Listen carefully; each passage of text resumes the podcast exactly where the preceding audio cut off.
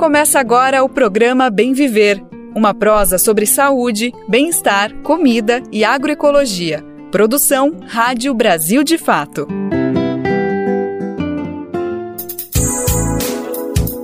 E hoje é quinta-feira, dia 28 de setembro de 2023. É mais um Bem Ver que tá no ar, te convidando para irmos juntos e juntas na próxima uma hora prosear, falar sobre tudo que interessa nesse país, debater as coisas que precisam sobre uma perspectiva popular que o Brasil de fato traz. Eu sou o Lucas Weber e tô te convidando então para entrar junto comigo nessa, vamos nessa entender tudo o que está acontecendo, ainda mais nessa data extremamente importante, dia 28 de setembro, se celebra o Dia Latino latino-americano e caribenho de luta pela descriminalização do aborto, uma data fundamental que não é só para ser debatida entre as mulheres, viu? É para toda a sociedade entender, afinal a gente está falando de uma questão de saúde pública. Então, esse vai ser um dos assuntos que a gente vai tratar aqui no Bem Viver. No Brasil, a discussão acontece nas ruas, com mobilizações em todo o país. Neste ano, vale lembrar que está nas mãos do Supremo Tribunal Federal, STF, uma decisão importante que é a liberação para que as mulheres possam interromper a gravidez até a 12 semana de gestação, sem que isso seja considerado um crime. Eu conversei com a pesquisadora Natália Diógenes sobre os exemplos latino-americanos de países países que descriminalizaram o aborto e como o Brasil pode se inspirar para discutir o tema. Também tem uma reportagem que aponta as principais vítimas dessa criminalização, que são as mulheres negras. Vamos falar mais sobre o aborto no Brasil, vamos falar mais sobre a descriminalização do aborto no Brasil, vamos falar sobre o STF. A ministra Rosa Weber, relatora da tese sobre a proibição do aborto ser anticonstitucional, deu início a essa discussão lá no STF com um voto favorável justamente à descriminalização. A ação não tem data para ser votada novamente. Outro assunto que a gente vai falar no Bem Verde hoje, a gente vai trazer também o caso dos quilombolas de Rio Preto, em Tocantins, que foram atacados com incêndio e tiros no último final de semana. Os moradores estão aterrorizados e temem a situação de insegurança alimentar por conta da violência no território. A gente também vai conferir uma fala do historiador Manuel Domingo. Ele lança um livro sobre a reforma das Forças Armadas no Brasil e propõe mudanças para uma soberania nacional. O Programa Central do Brasil conversou com ele e a gente vai conferir hoje aqui no Bem Viver. Bora lá então que nosso programa está só começando. Vale lembrar que o horário do Bem Viver é de segunda a sexta-feira a partir das 11 horas da manhã pela rádio e também nas principais plataformas de podcast, no site do Brasil de Fato, na aba rádio e por meio das rádios parceiras. O programa é transmitido na internet e na Rádio Brasil Atual 98,9 FM na Grande São Paulo, além da nossa rádio web, como eu comentei, que tu acessa lá em radiobrasildefato.com.br. Mas também dá para ouvir no seu tempo, a hora que você quiser, quando você quiser. É só acessar o site do Brasil de Fato e buscar o programa nas principais plataformas de podcast, além da rede de rádios parceiras que retransmitem o bem viver de norte a sul do país. Você pode conferir todas as rádios lá no nosso site, inclusive cadastrar a tua. Bora se somar? Bora entrar junto, botar a voz do bem viver pra frente? Então vai lá em radiobrasildefato.com.br e clique em como ser uma rádio parceira que tem o caminho, o tutorial para tu entrar com a gente nessa missão. Brasil de Fato 20 anos. Apoie e lute.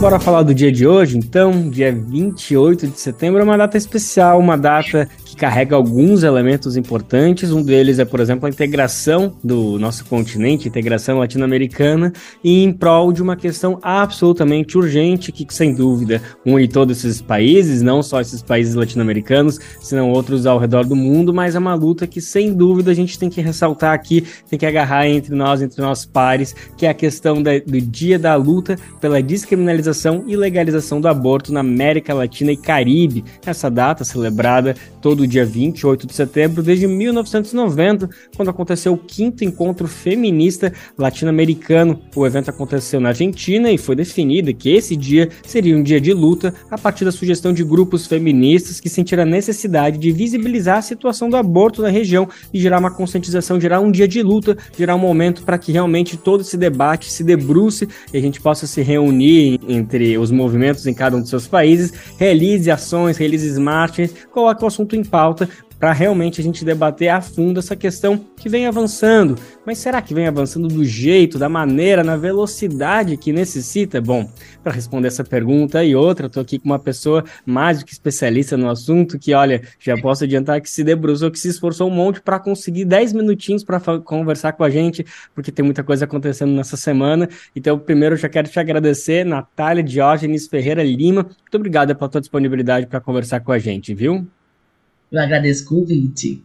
Maravilha, Natália, professora e coordenadora do curso de Serviço Social da Universidade de Integração Internacional da Lusofônica Afro-Brasileira, Unilab, e ela também é doutora em Psicologia pela Universidade Federal de Pernambuco, além de uma especialista né, em pesquisa sobre relação de gênero, teoria feminista, racismo, saúde da mulher, direitos sexuais, reprodutivos, saúde coletiva, enfim, é muita coisa que eu dei uma resumidinha só para a gente não fugir um pouco da pauta.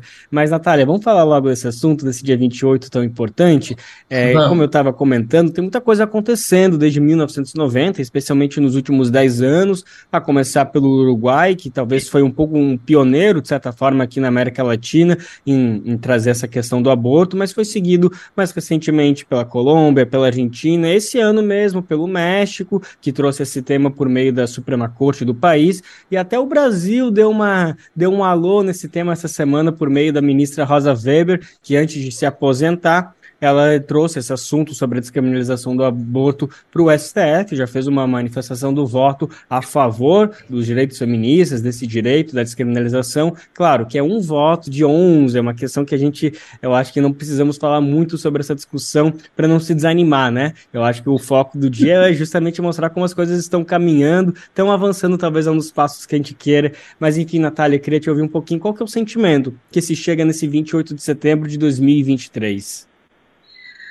Gente, olá, todo mundo está nos ouvindo, né? Como eu disse, agradeço o convite.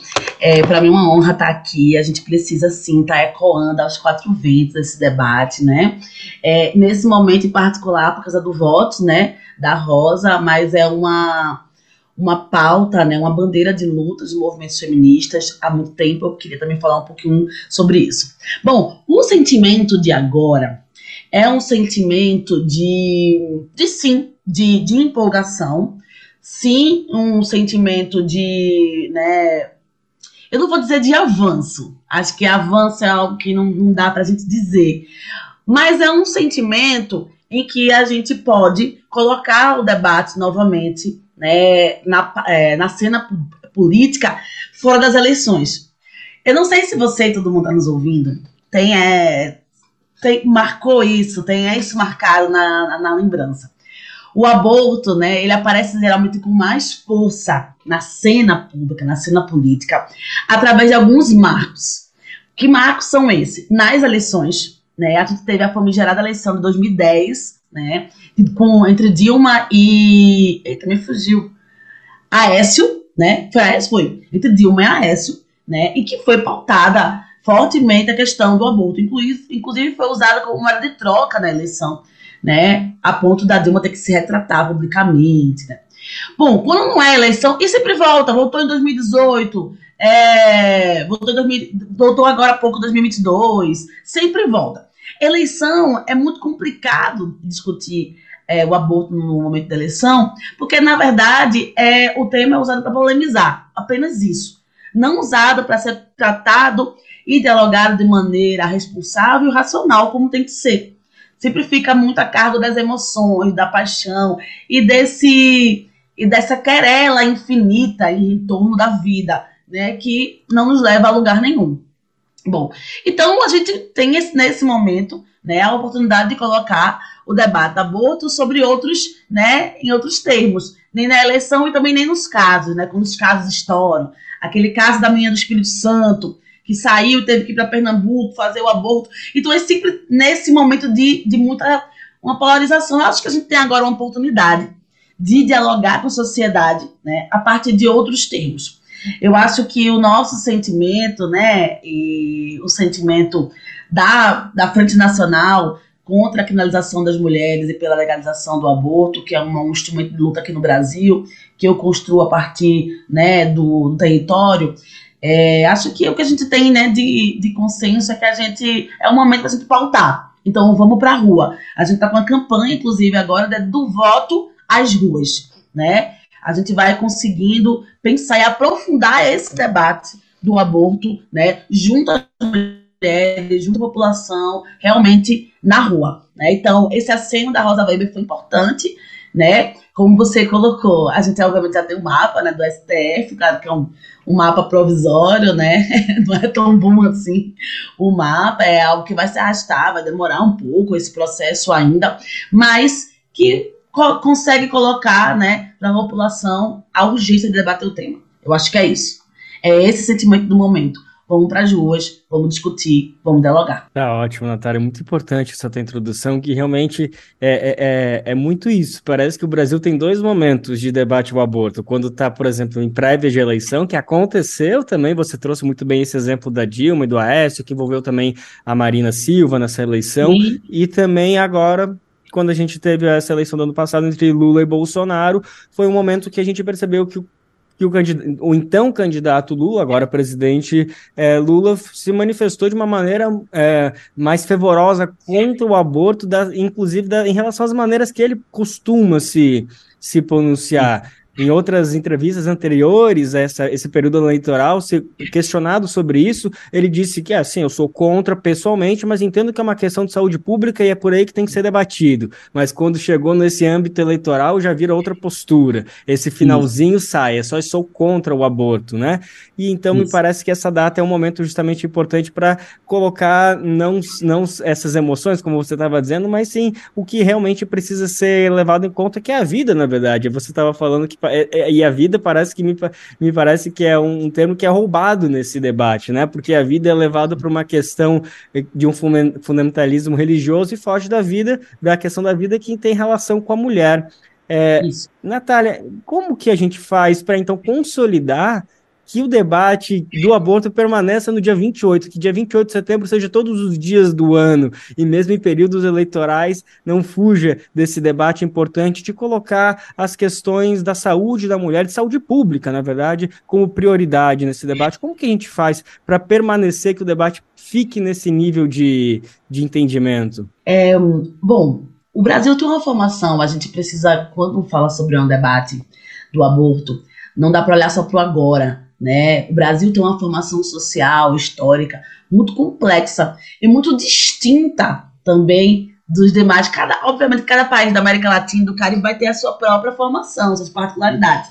Mas o Brasil tem algumas particularidades que fogem, né, um pouco a forma como, por exemplo, os outros países, né, foram tratando algumas questões, né, como por exemplo, só para dar um exemplo aqui, para chegar onde eu quero, onde eu onde eu quero chegar, o ponto eu quero chegar. A abolição, por exemplo, no Brasil foi tratada de outra forma, né? Então, é, a própria independência, né? A gente tem os países que tiveram lutas, né? Populares pelas suas independências, né? O Brasil fez uma independência a partir de um acordo e sem abolir a escravidão. Aí, pode parecer que isso não tem nada a ver uma coisa com a outra, mas tem. Porque quando a gente fala de aborto, né? Eu acho que esse é um dos nossos desafios no Brasil. A gente precisa ligar a questão do aborto às desigualdades maiores, né, que acometem as mulheres brasileiras, certo? Isso é uma questão importante. Quando a gente fala de aborto, a gente está falando de desigualdade no mundo do trabalho. Quando a gente fala de aborto, a gente está falando de uma, um paradoxo de maternidade, por exemplo, que para as mulheres negras é negado, visto que, que mulheres negras são as mais cometidas pela morte materna e que o aborto, né, é uma das principais causas de morte materna neste país, tá? E também tem sua maternidade é, roubada pelo Estado, já que os jovens negros são assassinados a rodo nesse país, né? E também as crianças, cada dia chega notícias, né? E a gente sabe que são muito mais, os casos são muito maiores que esse, de crianças que são alvejadas por balas perdidas, entre aspas. Então, peraí, tem um problema nesse país muito grande, né? E ao mesmo, dito tudo isso, a gente tem uma elite, que ela é uma elite antipopular, né? Porque nós fomos um país colonizado. Nós somos, então, uma elite que tem uma relação muito promíscua, né? Com, com os dogmas religiosos, digamos assim, e uma sociedade, né? Que produz e reproduz né, elementos do fundamentalismo religioso. Então, para entender aborto, a gente precisa entender o chão que a gente pisa, né? E, a, e as nossas dificuldades de tocar esse debate. Né? Nós temos uma sociedade muito conservadora. Né? Ela não é muito conservadora apenas na questão em relação ao aborto. É em diversas pautas. Porque nós temos uma sociedade patriarcal. Ela é patriarcal e ela é racista. Tá? Então, a criminalização do aborto é a ponta do iceberg, digamos assim, para o controle da vida, dos corpos, da capacidade reprodutiva e da capacidade de trabalho produtivo das mulheres. Porque, veja, pensam comigo, se eu, uma mulher, não tenho direito a decidir sobre o meu próprio corpo, eu tenho direito ao quê mais na vida? Eu vou ter direito a estar na política? Não vou. Não é à toa que nós somos, né? Porque hoje, depois de muitos esforços, né? Cerca de 10%. Então, é, essa é uma questão que a gente precisa levar em consideração, analisar é importante, né? Então, diante de tudo isso, tentando fazer aqui resumos, né? que, que a gente pode fazer? Eu acredito muito na unidade, Lucas e todas as pessoas que estão nos ouvindo, nesse tema. Tá? Nós temos um instrumento de luta hoje no Brasil, que se chama, como eu já mencionei, a Frente contra a Criminalização das Mulheres e pela legalização do aborto. Né? Nesta frente, é, essa frente é composta por diversos movimentos, entidades, conselhos de classes, é, organizações, sindicatos, é, centrais sindicais, ONGs, associação de pesquisa, enfim uma série né, de, de organismos, de organizações que vão compor e vão de forma, é, como eu posso dizer, de forma conjunta pautar esse debate. Né? Eu acho que todo movimento, toda associação, todo grupo precisa trazer o debate do aborto. Ah, você tinha mencionado no, no, antes né, a questão da onda verde, onde é que a gente poderia nos inspirar. Eu gosto muito da Argentina. Gosto bastante da Argentina. Elas fizeram uma legalização massificando a luta pelo aborto. Tornaram popular, ao ponto que quando elas perderam a primeira vez, a primeira votação no legislativo, elas não desanimaram, porque elas só juntaram mais força. Elas chegaram a colocar, se eu não me engano, quase um milhão de mulheres na rua por essa pauta. Nós estamos muito longe disso, Brasil. Muito longe mesmo. Né? Muito longe. Então, Pra, a gente precisa colocar isso nos currículos, a gente precisa cobrar isso, por exemplo, das, das, dos conselhos de categoria, conselho de medicina, conselho de enfermagem, serviço social e psicologia já se posiciona a favor da legalização. A gente precisa costurar né, essas articulações. Mas é claro, para vencer, para isso, a gente precisa vencer uma série de outras questões. Porque em muitos movimentos que não são feministas, de movimentos mistos, né, essa pauta ela não é principal, essa pauta é secundária. Eu acho que esse é o maior nosso desafio hoje em dia. E, obviamente, ainda por cima, enfrentar né, um fundamentalismo religioso, né, o, conservadorismo muito bem organizado. Muito bem organizado. A gente tem agora a pauta da ADPF, a gente está só dando para pautar o debate, mas eles também estão. E eles têm, muitas vezes, nas prefeituras e nos estados, a máquina ao seu favor. Então, essa também é uma questão. Né? É onde tem um inimigo muito poderoso. Então, o que a gente faz? Né? Eu acho que a gente se organiza politicamente. Precisamos pautar. Né? O lugar onde nós estamos é que é uma convocação. O lugar onde nós estamos, vamos pautar esse debate. Vamos colocar ele para as pessoas que a gente está discutindo nosso redor, sem medo, com coragem e com calma, né? Porque afinal de contas é o nosso mote, né? É pela vida das mulheres. As mulheres estão morrendo. Elas estão morrendo e elas estão sendo humilhadas e maltratadas simplesmente por terem escolhido né, o que fazer com o seu próprio corpo.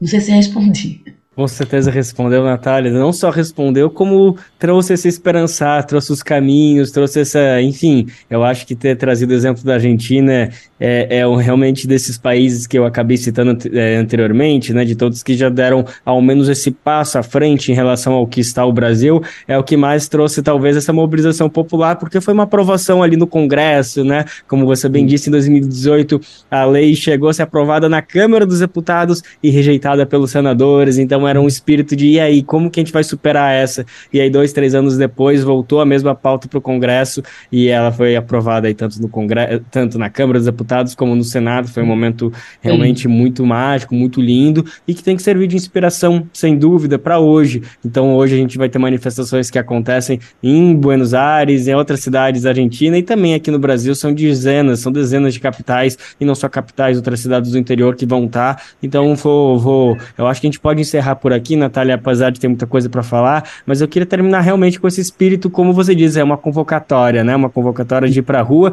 e não só na rua hoje, mas de trazer esse debate para todas as instâncias, né? Entender que o aborto é apenas uma pontinha, como você estava bem dizendo, e ele precisa começar a infiltrar em todos os debates. Natália, eu queria agradecer mais uma vez pela disponibilidade. Eu tenho certeza que a gente falou só de 1% de tudo que tu poderia compartilhar com a gente, mas eu acho que a gente conseguiu trazer o principal, que era entender por que, que é uma pauta que une a América Latina e por que, a gente precisa entender que é um dia de mobilização, um dia de conscientização e um dia de realmente falar, falar sem vergonha sobre esse tema que ainda, infelizmente, está tendo tanta dificuldade de se desvencilhar desse tabu que você comentou que as elites brasileiras se esforçam tanto para consolidar. Então, obrigado mais uma vez por compartilhar tudo isso com a gente, viu, Natália? Agradeço. Eu que agradeço. Muito obrigada pelo convite. Só era só isso. Vamos embora pautar o debate nas ruas. Tá ótimo. A gente acabou de conversar com a professora Natália Diógenes Ferreira Lima, ela é coordenadora do curso de Serviço Social na Universidade de Integração Internacional da Lusofônia Afro-Brasileira Unilab. Ela é doutora em Psicologia pela Universidade Federal de Pernambuco, além de militante da Marcha Mundial das Mulheres. A gente conversou sobre o dia de hoje, dia 28 de setembro, dia de luta da descriminalização e legalização do aborto na América América Latina e Caribe. Vamos falar agora um pouquinho sobre conflitos agrários. Na comunidade quilombola do Rio Preto, no município de Lagoa do Tocantins, em Tocantins, foi alvo de tiros e teve casas incendiadas no último final de semana. Além disso, eles estão tendo que lidar com intimidações verbais e ameaças de violência física. A área é um território de disputa judicial entre a comunidade tradicional e grileiros da região. Vai vendo. Os ataques ocorreram após uma decisão favorável na justiça, justamente para 50 famílias quilombolas que vivem no território. Segundo os moradores, esse é um espaço de interesse também de um político do MDB e da empresa Lagoa Dourado. Bom, e agora a comunidade está se sentindo vulnerável a mais um episódio de violência. Eles dependem do cultivo de alimentos para sobreviver e até o trabalho na roça está ameaçado porque o local onde eles plantam são áreas que os fazendeiros estão ocupando. A gente vai saber mais detalhes, a reportagem de Gabriela Moncal e quem traz pra gente é Douglas Matos. A vegetação que cerca as casas de algumas das 50 famílias que vivem no território quilombola Rio Preto, na cidade de Lagoa do Tocantins, no estado do Tocantins, foi incendiada. Dias depois, no último sábado, dia 23, quatro disparos de armas de fogo vindos de um carro assustaram a comunidade. Nas primeiras horas desta segunda-feira, dia 25, a palha que cobre uma residência foi também incendiada. Graças ao latido de um cachorro, moradores conseguiram apagar o fogo antes que se alastrasse. Os ataques à comunidade quilombola se intensificaram depois que, no último 8 de setembro, a juíza Aline Iglesias, do Tribunal de Justiça do Tocantins, revogou a reintegração de posse a que as famílias eram alvo. O pedido negado tinha sido feito por Cristiano Rodrigues de Souza, um político que tentou se eleger vice-prefeito da cidade pelo MDB em 2020 e pela empresa Lagoa Dourada Participações e Serviços. A quilombola, que vamos chamar de Antônia para preservar a identidade dela, moradora de Rio Preto, relatou à reportagem do Brasil de Fato o que ocorre no território. Um carro se aproximou da comunidade, é, fez um disparo de arma de fogo, todo mundo ficou assustado, né, com medo. É, e na madrugada eles fizeram mais três disparos. Na noite de domingo, ontem, eles vieram na casa e atearam fogo, né, é, casa é, coberta de palha, eles foram me atearam fogo. É, ainda bem que o cachorro latiu e as pessoas foram lá, quando chegou lá dava fogo, né, de incêndio da de fogo, e eles conseguiram apagar. Os agressores correram para o mato, ficaram lá no mato.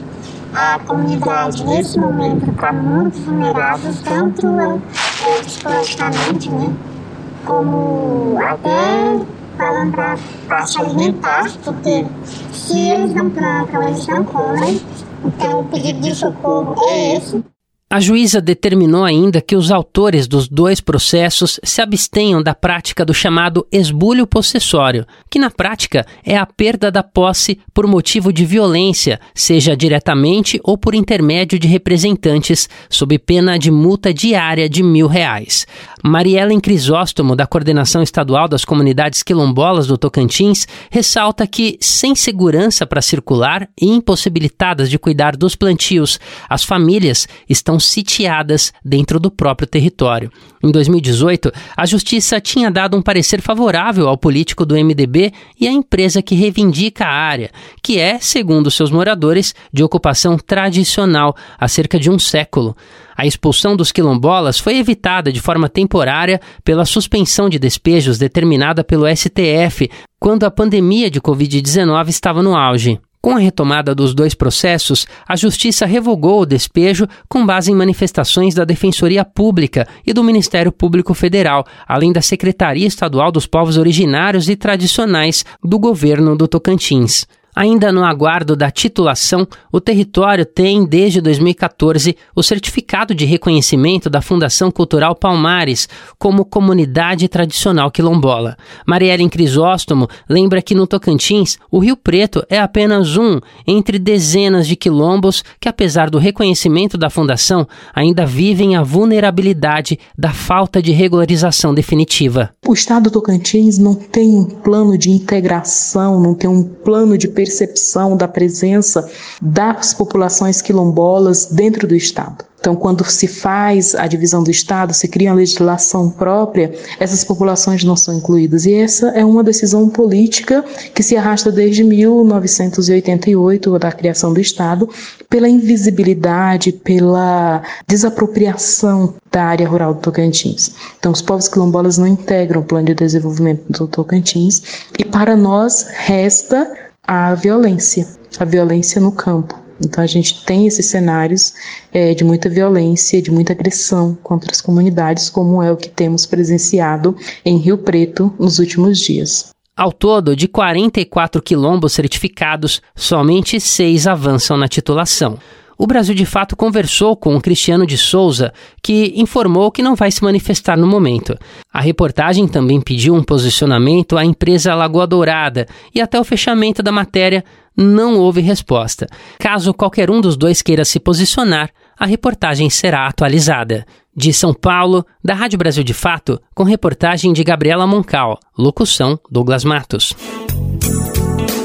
após ter sido alvo de protestos por ofender a torcida do São Paulo nas redes sociais no último domingo, a assessora da ministra de Igualdade Racial Aniele Franco, Marcele Decote, foi exonerada do cargo de assessora especial de assuntos estratégicos. Isso aconteceu na terça-feira.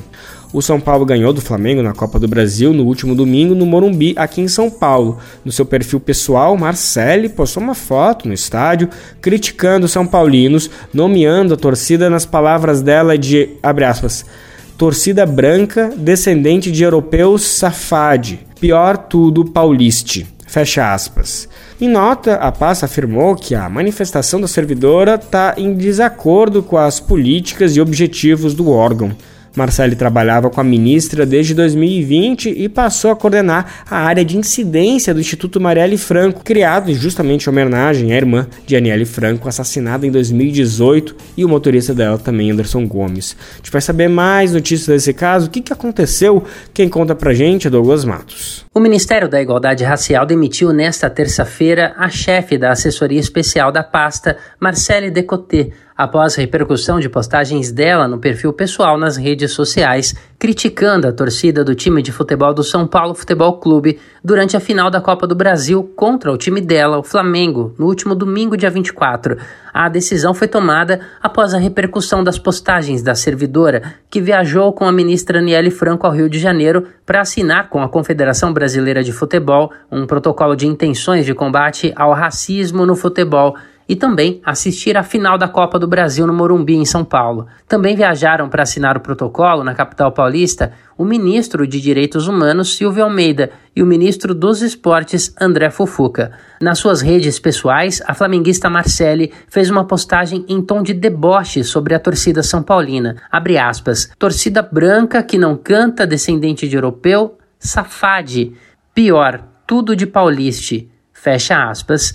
O episódio causou uma grande repercussão negativa, principalmente da oposição ao governo Lula, que acusou a assessora da ministra Niele de racismo e formalizou várias denúncias contra ela. Em nota divulgada nesta terça, o Ministério da Igualdade Racial reforçou o compromisso de combate ao racismo no país. Além da postagem da servidora, a viagem de Aniele Franco para assistir à final repercutiu entre a oposição pelo fato de a ministra ter utilizado um voo da FAB, a Força Aérea Brasileira, para o compromisso oficial, enquanto Silvio Almeida, que também estava em Brasília, viajou de voo comercial. Políticos de oposição ao governo criticaram o fato de Aniele, que é torcedora do Flamengo, ter aproveitado o compromisso oficial para ir de um voo da FAB para ver um jogo de futebol. A ministra reagiu às críticas no perfil oficial dela no X, o antigo Twitter, na segunda-feira. Ela escreveu aspas, é inacreditável que uma ministra seja questionada por ir fazer seu trabalho de combate ao racismo e cumprir seu dever. Vemos que as noções estão invertidas quando avançamos em um acordo histórico de enfrentamento ao racismo e somos criticados por isso, fecha aspas. De São Paulo, da Rádio Brasil de Fato, locução Douglas Matos. Olha só, é, tu lembra, e com certeza lembra, dos absurdos, dos crimes que o Bolsonaro dizia na época que ele ainda era deputado, né? Pois é, então, agora vai ter que começar a pagar por tudo que falou, pelo menos vai ter que começar a se explicar.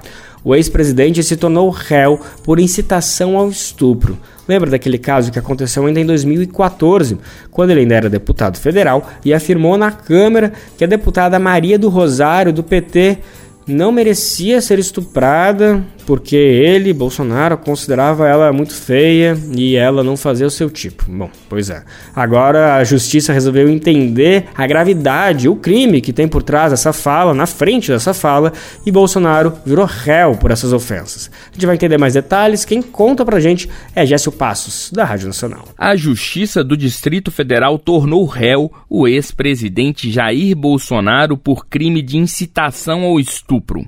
O juiz Omar Dantas Lima, da Terceira Vara Criminal de Brasília, recebeu a denúncia feita pelo Ministério Público que deve seguir para julgamento. O caso ocorreu em 2014, quando Bolsonaro, então deputado federal, afirmou que a também deputada Maria do Rosário não merecia ser estuprada porque ela não fazia seu tipo. A denúncia chegou ao STF, que considerou que as declarações de Bolsonaro não tinham relação com o exercício do mandato parlamentar. Sendo assim, não eram protegidas com a imunidade garantida pela Constituição. A ação havia sido suspensa, mas com o fim do mandato, Bolsonaro perdeu a prerrogativa de ser julgado pelo STF e a ação foi remetida para o Tribunal de Justiça do Distrito Federal. A deputada Maria do Rosário disse que Bolsonaro já foi condenado por danos morais pelo caso e que ainda deve responder a este crime. Continua réu porque, na verdade, tem crime para responder. A gente está há muito tempo lutando contra esse sujeito porque os absurdos que ele já fez contra as mulheres, na vida política desse país, no período da pandemia, tanta coisa. Na verdade, ele já foi condenado. Eu acho que é importante dizer isso. Ele já foi condenado por danos morais, teve que pagar a indenização e a gente distribuiu para entidades que atuam na defesa dos direitos da mulher. Pelas redes sociais, Bolsonaro afirmou que ele foi insultado pela deputada e que se defendeu. Ainda disse que está sofrendo perseguição política. Da Rádio Nacional em Brasília, Gésio Passos. Vamos voltar a falar sobre a descriminalização do aborto, sobre essa data importante, dia 28 de setembro.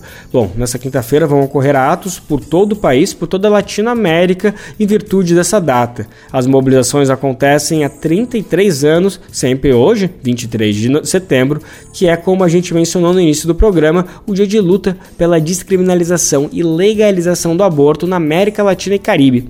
Nesse ano, as mulheres lembram que está em análise no STF uma tese que a proibição do aborto é anticonstitucional. A tese foi impetrada pelo PSOL e pelo Instituto de Bioética, Direitos Humanos e Gênero e já recebeu um voto favorável justamente da presidenta do STF, a ministra Rosa Weber. O texto argumenta que proibir a interrupção da gravidez até 12 semanas viola a dignidade humana das mulheres. A pesquisa mais recente sobre o tema, que ainda é de 2021, corrobora com os dados de 2010 e 2016 que evidenciam maior risco para a vida de negras que são as principais vítimas da criminalização do aborto. A gente vai entender melhor essa situação no STF e o que os estudos mostram. Quem vai contar pra gente é o nosso repórter diretamente de Brasília, Alex Mirkan. Mulheres negras têm 46% mais chance de recorrer a um aborto do que mulheres brancas. É o que mostra a Pesquisa Nacional do Aborto, ainda não publicada oficialmente.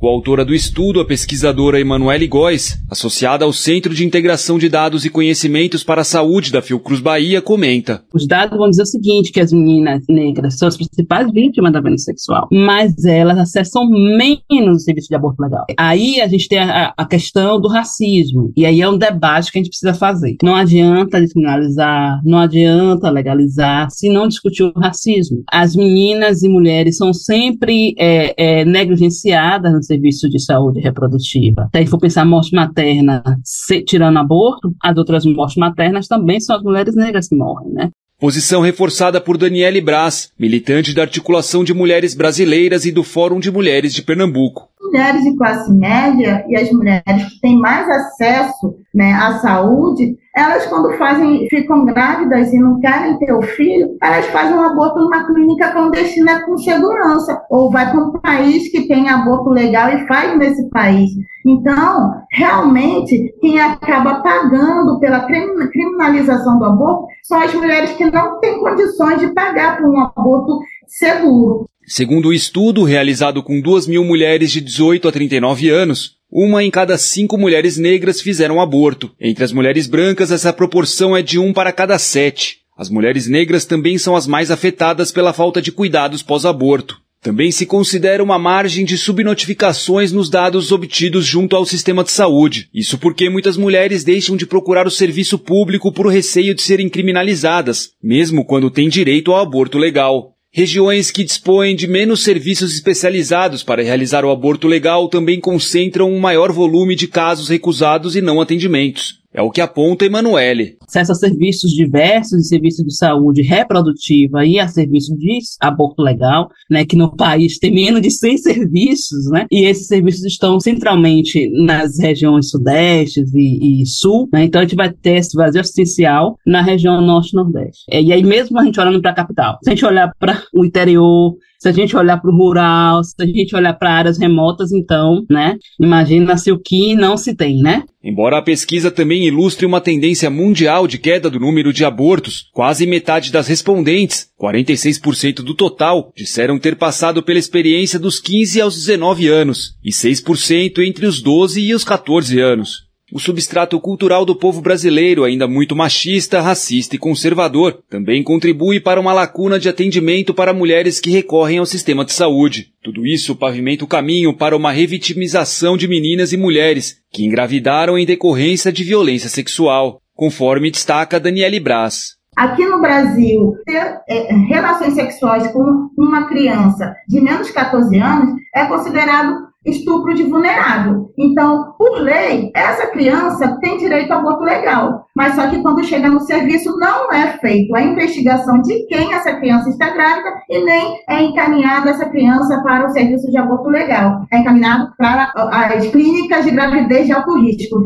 de referência do, dos estados, que geralmente são lugares que também muito distantes de ser lugares a expectativa é que o estudo ajude a subsidiar a decisão do STF sobre a descriminalização do aborto, sob relatoria da ministra Rosa Weber. A decisão deve se arrastar por algum tempo e o resultado ainda é imprevisível, mas a matéria é bastante rejeitada dentro do Congresso Nacional, onde tramitam projetos em sentido oposto, como o Estatuto do Nascituro, um contexto que demanda análise estratégica, conforme explica Daniele. Algumas mulheres e organizações acham que é uma estratégia que pode dar certo, mas muitas mulheres e organizações acham que essa estratégia pode ser um tiro no pé, porque se ela aprovar, a gente vai ter várias intercorrências de pedidos para cancelar que a gente tem um Congresso extremamente conservador e a gente está numa correlação de força muito difícil. Independentemente do que aconteça no foro legal, diversas organizações sociais ligadas aos direitos humanos e reprodutivos sabem que precisarão se manter atuantes. Os tabus e preconceitos sobre o tema aumentaram nos últimos anos, e para enfrentá-los é necessário diálogo e educação. Para Emanuele, a questão precisa ser naturalizada. Uma coisa é você precisar realizar, outra coisa é você defender a agenda, né? É uma outra, ou falar sobre isso, vocalizar sobre isso. Por isso que a gente fala que o aborto tem que sair do armário, por isso que a gente fala que o aborto tem que entrar na pauta, da ordem do dia. E essa questão, ela, ela tá imbricada com a informação. Como é que eu falo sobre isso? Eu não quero falar essa palavra, eu não quero tratar desse assunto, né? Uma decisão de fórum íntimo e tal, mas eu não quero tratar. Daniele fala sobre um caminho possível. Para a gente fazer essa mudança, a gente precisa ensinar as meninas se protegerem do abuso sexual e também utilizarem os métodos contraceptivos. Né? E para isso acontecer, a gente precisa ter educação sexual na escola, trazer mais informação sobre os direitos sexuais e reprodutivos na saúde e na educação. De Brasília para a Rádio Brasil de Fato, Alex Mirkan. Com a pandemia de Covid-19, houve um aumento expressivo do desemprego no país, isso de acordo com a pesquisa nacional de amostra de domicílio realizada pelo IBGE em 2020. O número de pessoas sem trabalho chegou a 9 milhões. Para obter renda, mais de 3 milhões de pessoas se tornaram trabalhadores autônomos. Alguns se formalizaram e viraram MEIs, que é a sigla do microempreendedor individual. Os trabalhadores autônomos, que são MEIs, passam a ter um CNPJ, emitem notas fiscais, contribuem mensalmente com o DAIS, que é o Documento de Arrecadação Simples Nacional, e passam a ter direitos e deveres como uma pessoa jurídica, né? Vamos entender melhor como se cadastra no MEI, como tudo isso funciona? Quem explica pra gente é Daniel Lamir. Desde 2008, quando foi criada a formalização como MEI, microempreendedor individual, permite que profissionais de diversas áreas possam emitir notas fiscais. Além disso, ter acesso a benefícios previdenciários e tributação reduzida.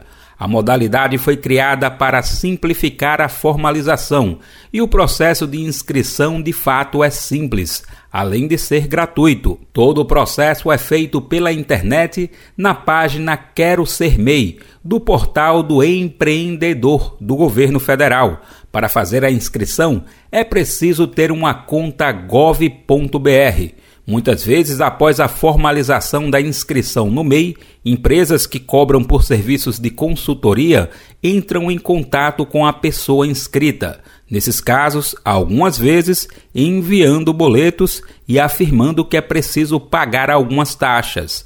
Não é necessário pagar. Os boletos são referentes a consultorias externas ou até mesmo golpes. Os únicos gastos obrigatórios são as contribuições mensais do MEI só podem se inscrever no MEI pessoas que não sejam titulares de outras empresas formalmente incluídas no Cadastro Nacional de Pessoas Jurídicas.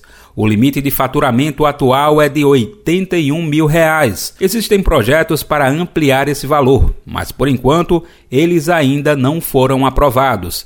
Após a criação, é preciso fazer o cadastro municipal ou cadastro estadual em caso de prestação de serviços em mais de um município. Para saber como proceder, é preciso entrar em contato com a prefeitura da cidade. Em alguns casos, como nos segmentos de saúde ou alimentação, é preciso também ter um alvará fornecido pela vigilância sanitária. Confira mais informações e acesse links sobre o assunto na versão online desta matéria no site brasildefato.com.br. Do Recife, da Rádio Brasil de Fato, com informações da redação. Locução Daniel Lamir. O Bolsa Família está de aniversário, vai completar 20 anos agora em outubro. Ele foi criado ainda no primeiro mandato do presidente Lula e é uma das políticas que tem destaque internacionalmente, justamente por de forma efetiva ter tirado famílias mais vulneráveis da situação de pobreza e fome. Nesse mandato, Lula reformou o programa e a expectativa é que ele possa tirar mais 3 milhões de pessoas da pobreza só nesse ano, é o que aponta um estudo divulgado pelo próprio governo. Vamos entender melhor? Quem conta pra gente é Renato Ribeiro. Estudo aponta que 3 milhões de beneficiários do Bolsa Família deixaram a pobreza neste ano. O levantamento mostra ainda que a maior parte da primeira geração de beneficiários do Bolsa Família deixou o programa na fase adulta. Os dados foram divulgados nesta terça-feira no Rio de Janeiro pelo Ministério do Desenvolvimento Social, Fundação Getúlio Vargas, Banco Mundial e o IPEA, Instituto de Pesquisa Econômica Aplicada. Segundo as informações, em janeiro deste ano, das cerca de 22 milhões de famílias que fazem parte do programa, 4 milhões e meio viviam na pobreza. Já em setembro, de 21 milhões de beneficiários, 1 milhão e meio continuavam pobres. O ministro do Desenvolvimento Social, Wellington Dias, disse que o desafio é tirar essas famílias da pobreza. O objetivo é garantir que o Brasil tenha um olhar para o público do cadastro único. Diferente daquele público do Fome Zero, o público hoje do Bolsa Família tem elevada escolaridade. Lá atrás, a pobreza, a maior proporção era do campo, agora mudou para as cidades. Quando é feita a pergunta, fez as três refeições por dia? No Nordeste, 24%. No Sudeste, 32,7%. O levantamento mostrou também que os dependentes com idades entre 7 e 16 anos, em dezembro de 2005, saíram do programa após mais de uma década. No ano de 2019, 64% desses beneficiários da primeira geração, então com idade entre 21 e 30 anos, estavam fora do cadastro único e pararam de receber o pagamento do benefício. E 20% ainda permaneciam no programa. Além disso, 45% entraram no mercado formal de trabalho ao menos uma vez entre 2015 e 2019. Os estudos apontaram que a correção nos pagamentos dos valores ajudou a reduzir a pobreza, como explicou a secretária de Avaliação, Gestão da Informação e Cadastro Único do Ministério do Desenvolvimento Social, Letícia Bartolo. Neste ano, com as ações de correção, já temos em ações de correção de pagamento só até agosto cerca de 10 bilhões de reais. Eu sempre falo em correção de pagamento e não em economia, primeiro porque eu acho que num país desigual como o Brasil, falar em economia de recursos para combate à pobreza é algo injustificável. Segundo, porque a correção de pagamento, por vezes, é revertida para o próprio programa, para acolher pessoas que não estavam. Para ter direito ao Bolsa Família, a renda de cada pessoa da família deve ser de no máximo 218 reais por mês. São 55 milhões de beneficiários atualmente, 25% da população brasileira. Da Rádio Nacional, em Brasília, Renato Ribeiro. O ex-deputado federal e historiador Manuel Domingos lançou nessa semana um livro com o título O que fazer com militar? Anotações para uma nova defesa nacional. Esse livro foi lançado pela editora Gabinete de Leitura e a publicação aborda a importância do Brasil fazer uma reforma das Forças Armadas para que se prevaleça outra abordagem do que é a nova concepção de segurança nacional. Na obra, o autor também traz a discussão sobre o papel dos militares e as atribuições que precisam ser reformuladas, afinal, estão bem defasadas. O escritor conversou com a Luana Ibelli, que ela é apresentadora do programa Central do Brasil, e a gente vai conferir agora a conversa dos dois. O que fazer com o militar? Esse é o título do livro que o historiador Manuel Domingos Neto lança hoje. Para falar sobre algumas das principais ideias desse lançamento, eu converso agora com o próprio Manuel Domingos. Oi, Manuel, obrigada por estar aqui com a gente hoje. Uma satisfação, Luana, um prazer. Prazer. Manuel, vamos começar falando do seguinte: o, mili o, militarismo ele sempre foi associado a uma organização, a honestidade. Tem no imaginário brasileiro, né, a mãe que sonha que o filho vá ser um militar do exército. Mas eu acho que isso tem mudado um pouco pelo que a gente tem visto. E é nesse contexto de degradação da imagem do militar que chega ao seu livro. Eu queria discutir um pouco, ou te ouvir, sobre de onde surgiu essa ideia de integridade dos militares e se ela se sustenta na história e também na atualidade. Olha, isso é derivado de muita repressão e de um profundo desconhecimento acerca dessas instituições, dessas corporações militares. Muita repressão porque o, o brasileiro está é, é, tá acostumado com, com, com o ditame militar. Isso está na memória desde a, a, própria independência do Brasil. Afinal de contas, Tiradentes foi né, o, o martírio de Tiradentes teve a participação militar e nós temos um conjunto de intervenções Aí o militar mostrou, o Estado, através do militar, mostrou sua, sua força, reprimindo movimentos populares. A última ditadura deixou uma marca profunda. Então, isso tudo provoca um certo temor diante do militar.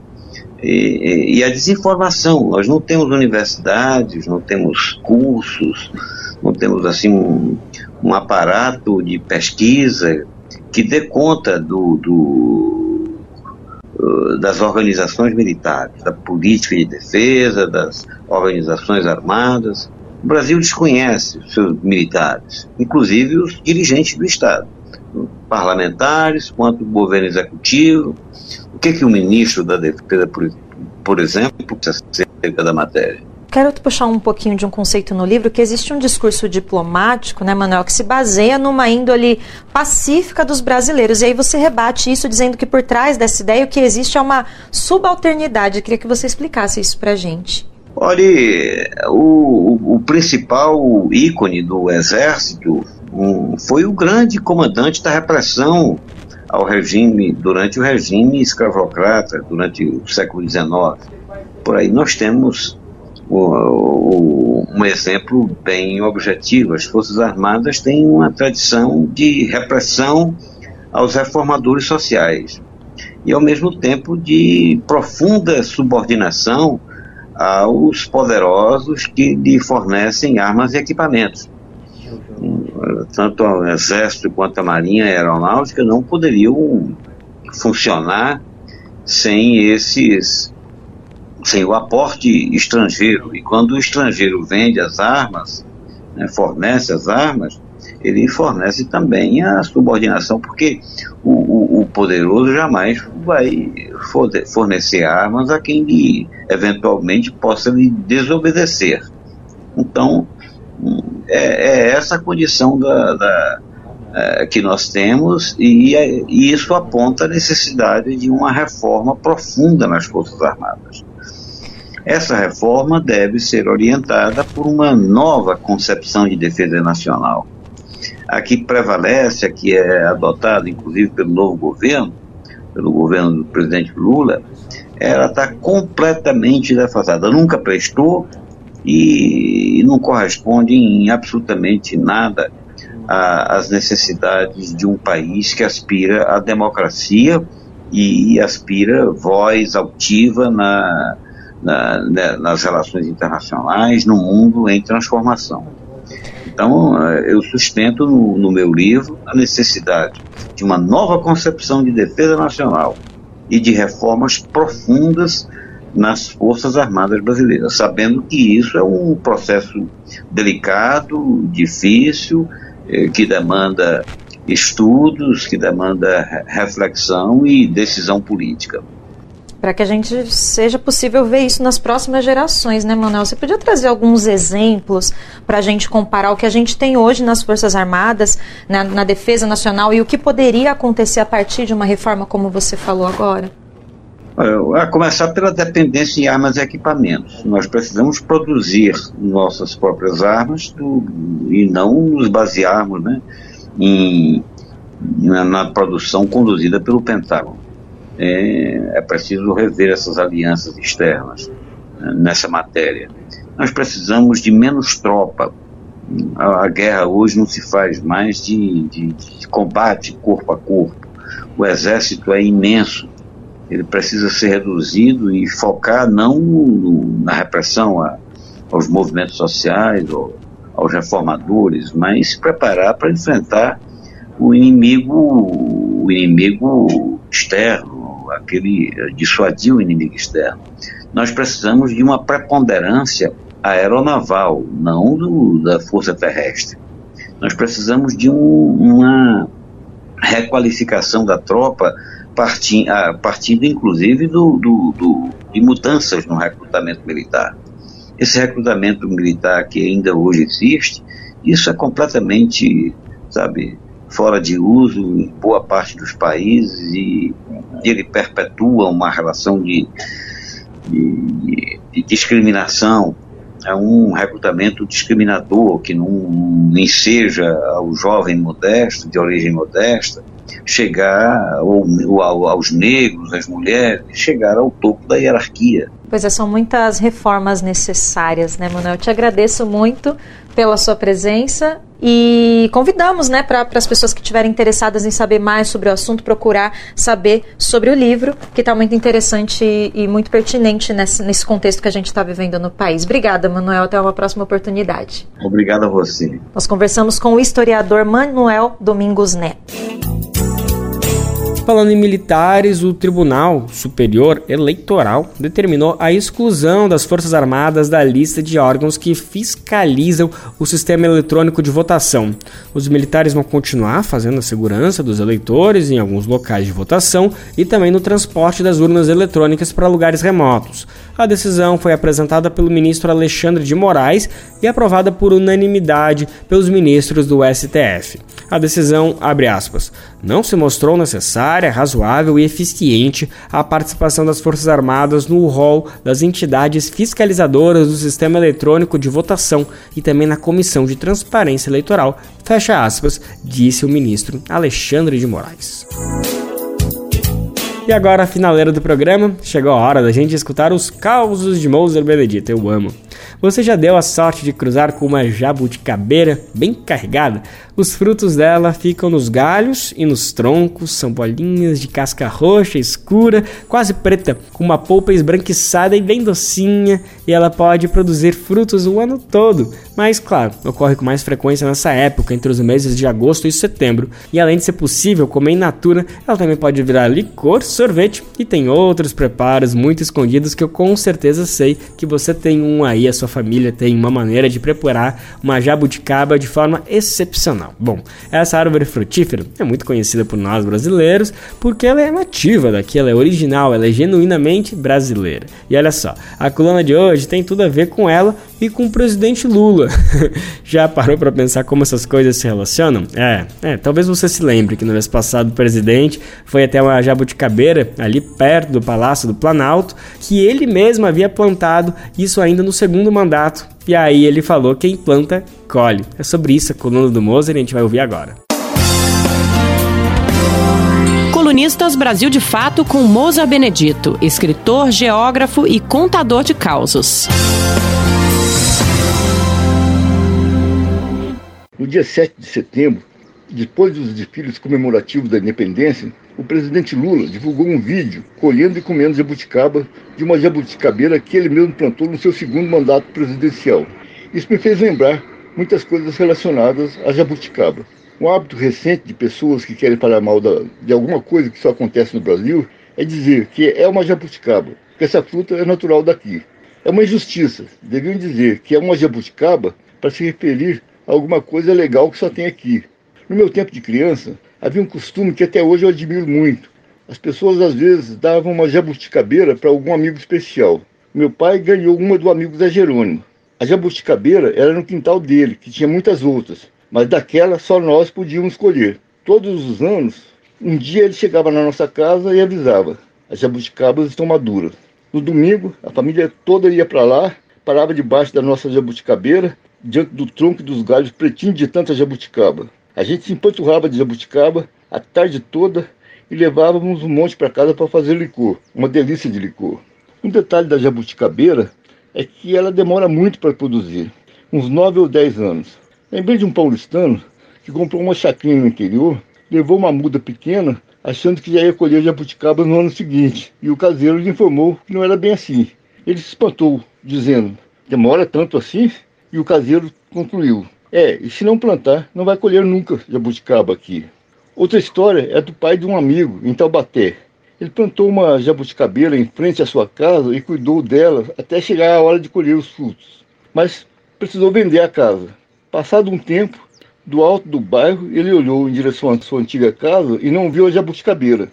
Foi ver o que aconteceu e viu o tronco e os galhos dela cortados e amontoados. Indignado, tocou campainha.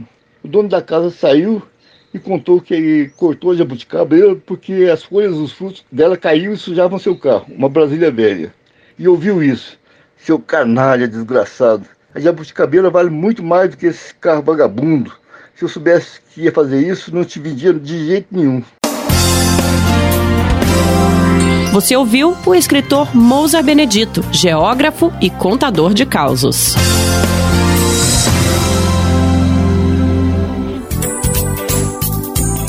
E assim, mais um programa Bem Viver que chega ao fim. Muito obrigado, tá? Pela tua companhia, pela tua audiência, pelo teu carinho. A gente tá de volta amanhã a partir das 11 horas da manhã. Lembrando que você pode ouvir o programa na Rádio Brasil Atual 98,9 FM na Grande São Paulo ou no site radiobrasildefato.com.br. O programa vai ao ar em diversas rádios pelo país. Ele está completo de emissoras que retransmitem o Bem Viver. Você encontra no nosso site, na matéria de divulgação diária do programa. E aqui a gente aproveita para agradecer esses veículos por estarem com a gente. O Bem Viver também fica disponível como podcast, tá? Lá no Spotify, Deezer, iTunes e Google Podcast. Este programa teve apresentação de Lucas Weber e roteiro de Annelise Moreira. Edição e produção de Daniel Lamir, Douglas Matos, trabalhos técnicos de André Paroche, Adilson Oliveira e Lua Gattinoni, coordenação de rádio e TV Muniz Ravena, diretora de programas de áudio Camila Salmásio, direção executiva Nina Fidelis e apoio toda a equipe de jornalismo do Brasil de Fato. Você ouviu o programa Bem Viver, uma prosa sobre saúde, bem-estar, comida e agroecologia. Produção Rádio Brasil de Fato.